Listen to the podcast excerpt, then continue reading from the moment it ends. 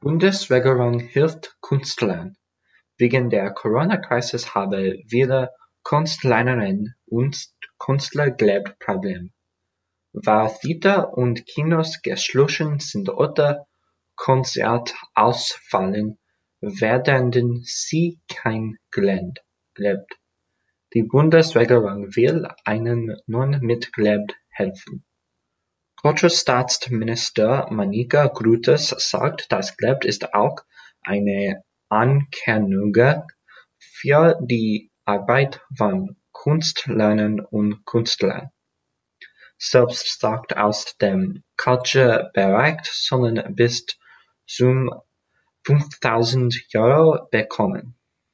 Auch Menschen, die im Hintergrund arbeiten, zum Beispiel in der Bühnen- oder Tontechnik sollen Geld bekommen.